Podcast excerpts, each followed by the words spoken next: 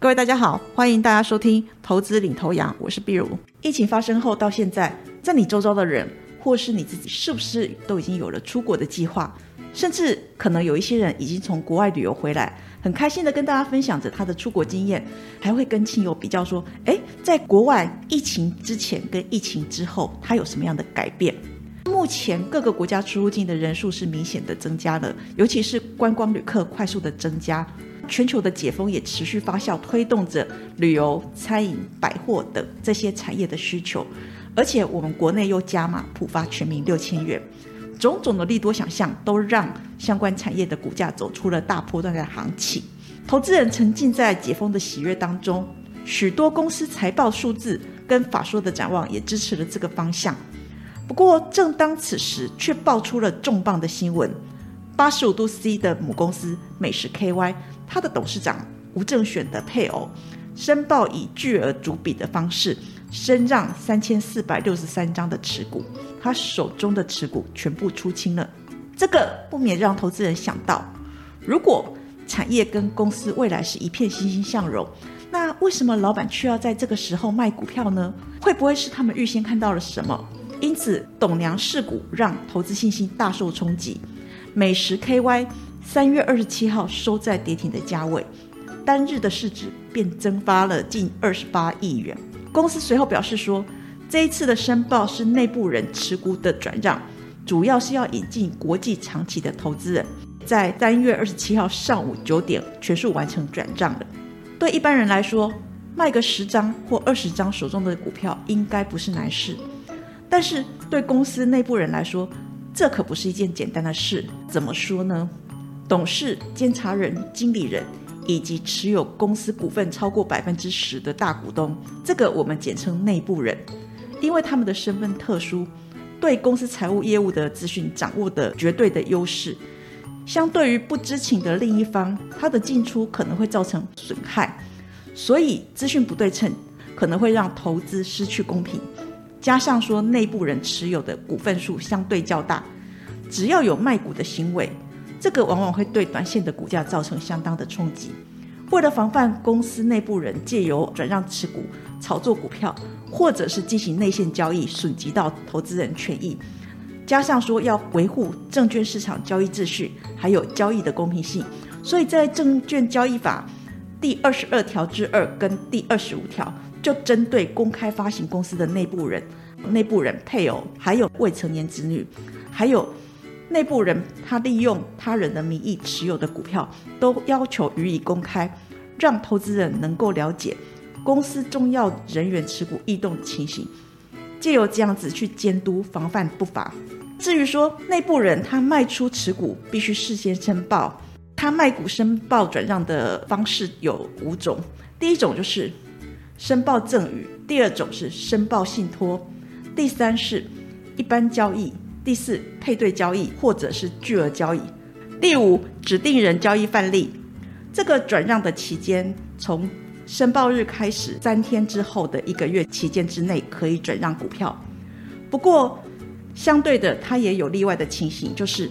你如果卖出股票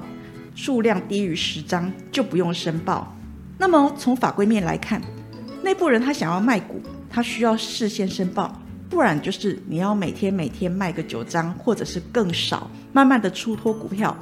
如果你想要处理的部位不是太小，这个不申报的路径，对这些内部人来说可能会是旷日费时，而且要费工。所以我们也可以知道，法规的规范之下，内部人要卖股票是相当的麻烦。那我自己曾经探寻过一些上市公司的经营阶层，或者是大股东朋友他们的持股的心态。在正派经营的前提之下，申报转让这个事情是相当麻烦的。反正股票不卖，股份还在，他就有参与经营，甚至拥有这家公司控制的权利。尤其是如果公司体质良好，获利配息稳定，还可以享受公司的经营成果。所以即使说套牢，就这么放着，对他们来说还是相当具有优势的。但是另一方面，内部人他也是人，他还是会有资金的需求。还有理财的规划，甚至如果看得比较远，他会擘画出公司的长远经营蓝图。这个时候，卖股套现的需求就出现了。那由于说法规对内部人申报的转让限制是相当的多，所以除了那一笔套现资金，它有迫切性考量之外，公司内部人他常会选择条件比较好的情况去出脱股票，比如说股价相对的位置比较好，流动性比较好，比较好卖，这个时候去处理他手中的持股，而且从事后回看，他们可能是对于公司讯息的掌握度比较高，所以。内部人常会在股价相对比较高位的时候调节，但是我们就过去的历史经验来看，能够卖在最高点的内部人其实是少之又少。但是相对的，一旦他们卖股之后，只要公司体质或者是前景不差，其实他们基于整个长久性的考量，在股价拉回的时候，可能又会默默的接回持股，继续来巩固他的经营权。根据以往的经验，只要公司大老板申报卖股，我们可以想象到卖压可能会增加，或者是大家会揣测老板为什么这个时候卖股票，这个原因是什么？各种因素才会对当下的股价造成明显的冲击。但是对于这家公司长线的股价来看，其实还会是因人、因公司、因产业而异。如果我们再把股价的因子加入，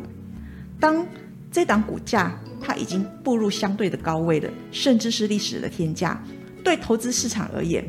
大家几乎都会以利空的方向解读，因为当市场的买气喷发到极致，就会让投资人有获利落袋、赶快下车的一个想法。我们观察历来大股东卖股的历史经验当中，对股价冲击最大的就属2018年国巨董事长陈泰明前妻李慧珍事故事件。2018年7月3号，国巨股价创下。一千三百一十元的天价之后，在七月十号，他便爆出了前董娘，他透过了托管账户，用巨额交易的方式处分一点二万张的持股给阿布达比主权的基金法人，卖出约单的价格是在九百七十二块钱。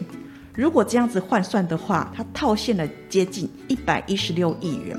七月十一号，国巨的股价瞬间就跌破了千元大关，而且跌势还无法止住哦。到了二零一九年的八月，国巨的股价最低曾跌到两百零三元，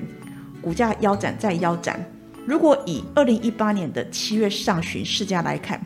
足足打了两折之多。那另外比较有名的负面案例还有康友 KY 跟如新。康友 KY 是前生技股王，它也是前台股的股后。之前在股价狂涨之后，二零一八年十月中旬。却传出董事长黄文烈的巨额交易，身让一百三十三张持股。比较吊诡的是，他加进日前转账的总共有一千六百张，而且从他以前的进出记录来看，他从二零一七年十二月大买四百八十五张自己的股票之后，连续九个月都是卖出持股的，一到九月就卖出五百六十二张股票。由于说他每一次都只有卖出九张，所以根本不用申报。当老板高价卖股，也吓得投资人狂杀，让康友的股价连跌十四根停板。之后，公司更爆发掏空假账的无量惨跌。目前，这间公司已经下市，股票沦为壁纸了。另外，二零二零年七月，纺织股如新，他公告当时的董事长陈世修以盘后交易的方式出清所持有的三万五千张股票。当卖股的消息传出来之后，他一度解释说。哎呀，我是为了筹措公司长期的发展所需要的资金，而且他受访的时候还高喊“如新是我的宝贝”。那老板这么霸气的护航，带动市场的信心。二零二零年八月六号，如新的股价甚至飙高来到十六点九五元，而且是创下疫情爆发以来的新高。不过陈世修不久之后就爆出了并购香港九地集团、假诟病真掏空的弊案。他遭到起诉，弃保潜逃，但是如新这家公司危机并没有随着前董事长去职而落幕。七月二十五号晚间召开重讯记者会，表明公司现在目前已经几乎没有可以动用的现金，陷入了重大的财务困难。而公司也因为这样子，先被打入了全额交割股之后，又因为缴不出财报，在二零二二年八月十八号开始遭到暂停交易的处分。如新在今年二月八号完成了二零二二年第二季的财报，但是第三季财报到现在还没有公告申报，所以依照证交所的规定，还是继续停止它的股票买卖。目前如新还在努力产出第三季的财报，但是如果到时候在五月十六号之前它没有申报的话，最快可能会在今年的六月下市。